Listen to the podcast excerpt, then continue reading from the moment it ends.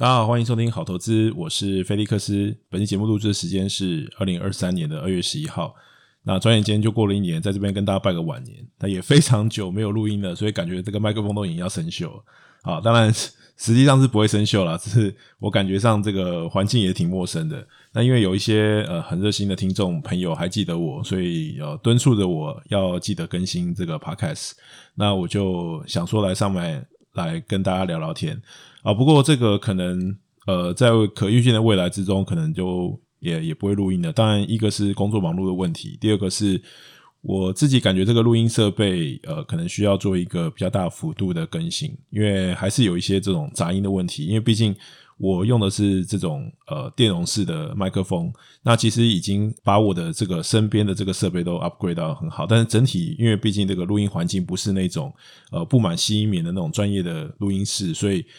电容式麦克风，因为它很吃环境音，所以它其实蛮吃环境的，所以呃，我可能要考虑这个更新整体的这个录音设备。那当然，主要还是因为工作忙碌啦，然后加上有呃很多别的事情在忙，然后也觉得也没有什么特别需要讲的，因为这个盘哦，其实也是看不太懂，但是就是来跟大家聊聊天。那不知道大家最近好不好？那希望如果你们有什么特别的事情，好，也可以在这个 Podcast 的留言区，或者是呃其他的这种呃 Telegram 里面啊跟我分享。我觉得在没有录音这段期间呢，我看了蛮多书的。那我想跟大家特别推荐一套书，呃，本来是一本啊，但是因为这个看了之后觉得太震撼了，所以变成一套。那这个是呃台大历史系的教授这个吕世浩老师写的。呃，现在它的现值我不太清楚了，因为这个书感觉上是已经出版了一段时间了。那它这个有一个知识系列，一共是四本。一开始我看的是这个秦始皇，要一场历史的思辨之旅。那本身它后面又连续出了三本，那分别是这个帝国崛起。呃，秦始皇当然就是讲这个秦始皇本人的故事。那帝国崛起呢，它讲的是呃。秦人被放逐之后，那如何又再能够逐鹿中原，累积本钱，靠着他们这个八百年的这个努力。那第三本呢，是应该是敌我之间吧？对，敌我之间的话是在讲李斯的故事。那最后第四本呢是霸王之梦，那这个是讲的是吴国的故事。那为什么这个书很好看呢？啊，当然第一个我非常喜欢历史啊，但是。呃，对于现在这个年轻人来讲，历史可能是一个很无聊的东西啊。但是我觉得历史其实，呃，我们一直都以一个比较错误的方式去看待历史。当然，我本来就是因为喜欢历史，喜欢听故事。那要特别推荐这本书呢，是因为这个，呃，当然除了这个吕世浩老师非常会讲故事之外。我认为他在我们如何学习历史跟为什么我们需要学习历史上面，我觉得他给了我一个很很很棒的启发啦。啊，有时候你看书就是大部分就是你可能翻过去嘛，但是偶尔你会看到一本书，就是突然会觉得你整个脑洞被炸开那种感觉。啊，我觉得这本书就是啊，尤其是秦始皇，这就是有这样子的一个感觉。那我觉得跟大家可以分享三个点，那里面的那个精彩内容呢，我是蛮建议大家去买来看的。那第一个点呢，是我们人生会遇到很多问题嘛，那投资也是一样会遇到很多问题。那其实我们不是第一个遇到这些问题的人，所以学习历史呢，我觉得对我们最大的帮助就是，其实，在我们思考百思不解的这种问题之上，其实呃，古人或者是曾经发生过的事情，其实就给了我们一个答案跟捷径。所以，呃，在这个点上面呢，其实我们是可以透过历史呢，去思考很多我们人生的问题，然后也可以找到我们很多人生问题的答案。第二个呢，就是如何学习历史啊。那它里面有提到一个，我觉得这个十六字真言，就是设身处地、揣摩通透、体贴入微、洞见表里。啊，我觉得这十六个字写得太棒了。就是我们在看这个历史的时候，其实很多时候是把它当故事书一样看过去。可是其实，在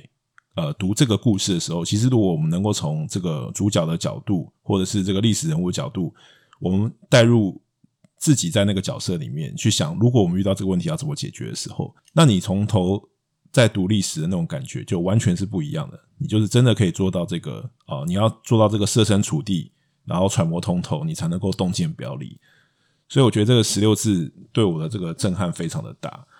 那第三个就是，其实我们知道这么多，然后我们也有很多的努力跟学习，然后很多古人他们也有他们的这个才华，可是历史最后的演变，不见得是像每个人当初想的那个样子。那其实就第三点，我自己有比较大的这个启发，就是人生其实主要是你自己本身的这个努力跟机运啊。那这两个东西其实都非常的重要。那当然就是我们嗯，不管投资也好，学习也好，我们在做这些很多事情，就是在为自己提升做一个准备嘛。可是当你自己具备这一身本领之后，其实你没有机运的发生，其实你也是很难成就。可是如果你没有做好准备，机运来的时候你也抓不住。所以我们在学习这种呃财务知识也好，或者是呃我自己在研究这些呃投资相关的东西里面，我自己觉得很大的深刻的感觉就是，有时候你学很多东西不一定派上用场。好，当然有一天它派上用场的时候，也是在一个你想不到的状况。可是可能很多人学投资会觉得说啊，我学这么多，其实我都没赚到钱，或者是我可能进展很缓慢。但是其实你做的所有的准备，就是为了那个机运来的那一天。当然，你也可以是像这种无脑的这种大盘仔，你就定期定额，然后你就跟着这个指数成长啊。当然也是这种是最最方便的，也许也是哦，慢慢来反而比较快，是看起来呃比较慢的这个反而是一个捷径。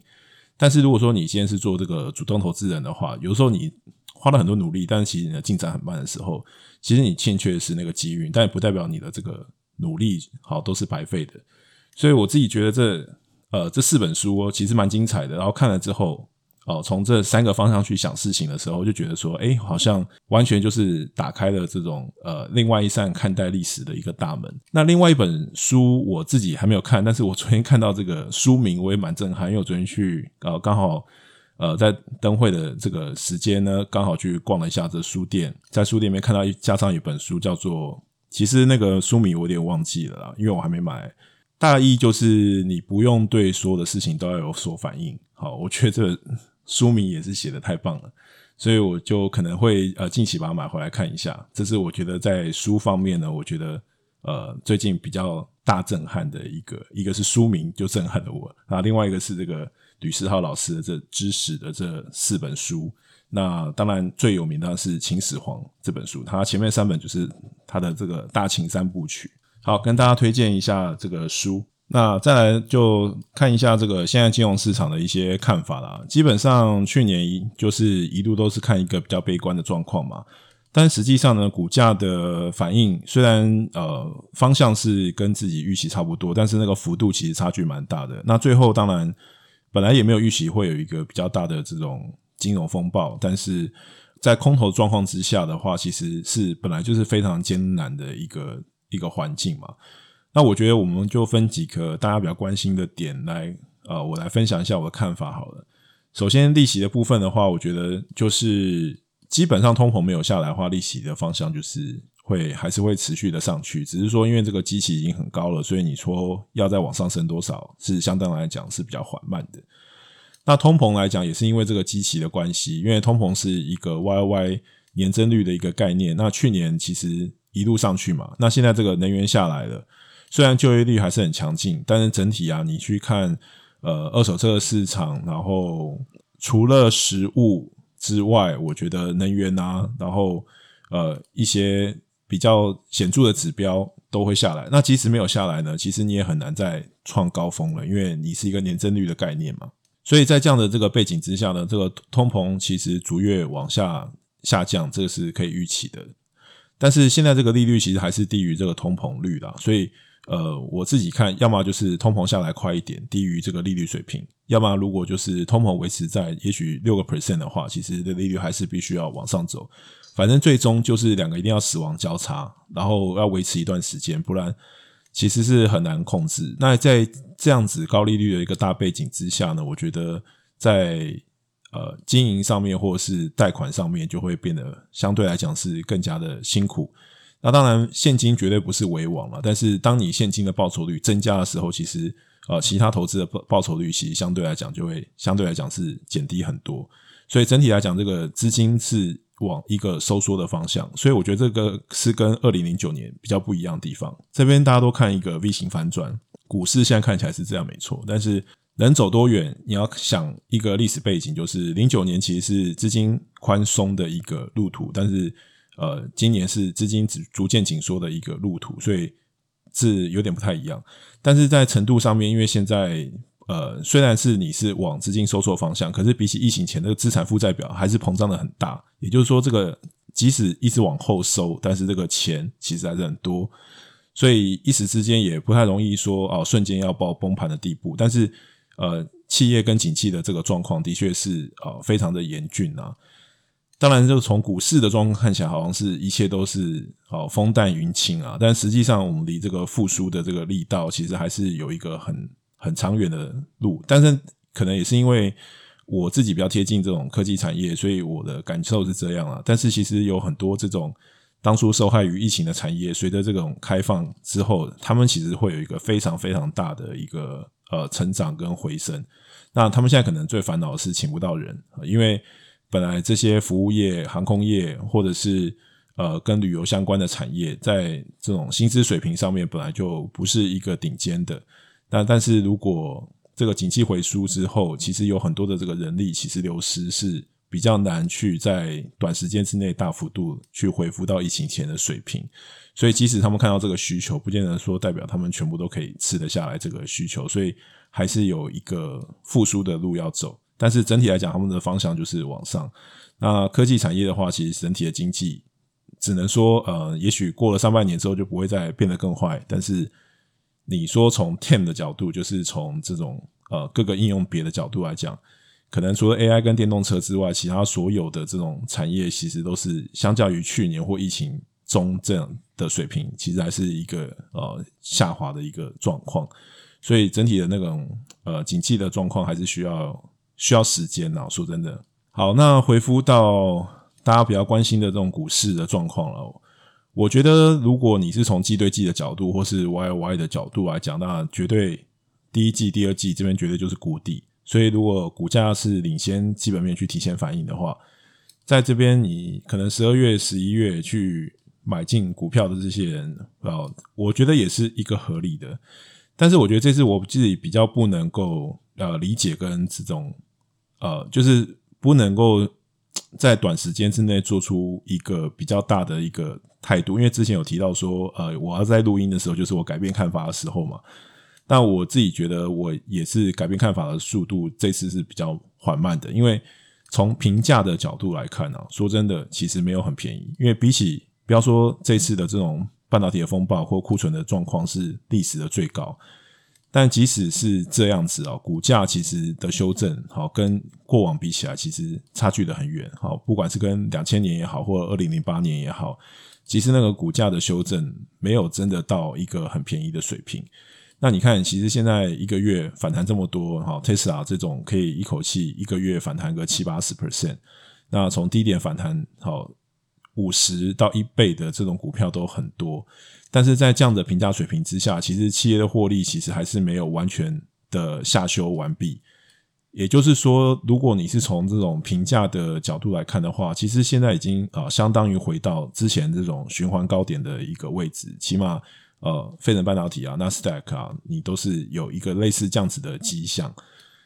所以，你作为一个基本面的投资人也好，或是价值投资人来讲，并没有真的很便宜的股票可以去选。当然，你可以去拥抱趋势。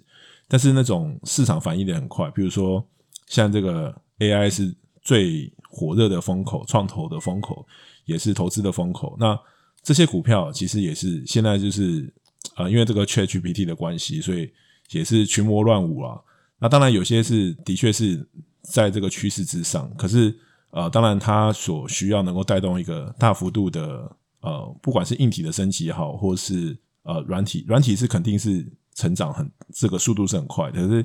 你说硬体这边或是呃真的需求这边会有带来什么结构性的改变，还需要时间的观察。因为毕竟这个 AI 应用在硬体产业只是很小的一部分，但是在软体啊，如果你是从这种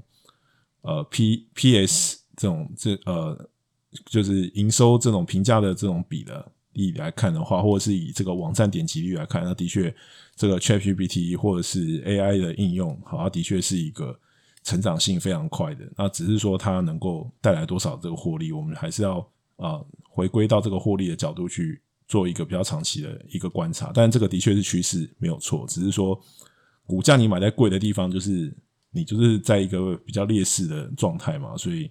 我觉得很难呐，啊！今年我自己看呢，我觉得能做的事情就是盯着市场的状况啊。但是如果你说股价的低点，目前看起来，起码不管你是吹牛行情也好，或者是无稽之谈也好，或者是领先反应也好，反正在这里到第三季就是一个一路往上的一个阶段嘛，所以你也很难去说。哎呀，就是这个股价到底涨得有没有道理啊，或者什么的。所以整体来讲，我觉得股价相对来讲是安全的，除非有一个比较大型的金融风暴。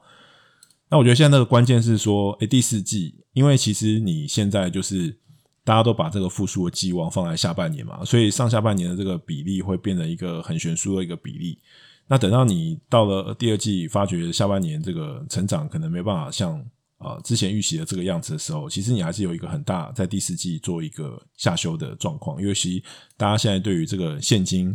也好，或者是库存也好，其实是非常的一个非常谨慎的一种管理啦。对，因为你可以想象嘛，就是如果大家对资产负债表有些概念也的话，这个应收账款也好，或是这个库存也好，基本上就是现金。你现金压在那里哈，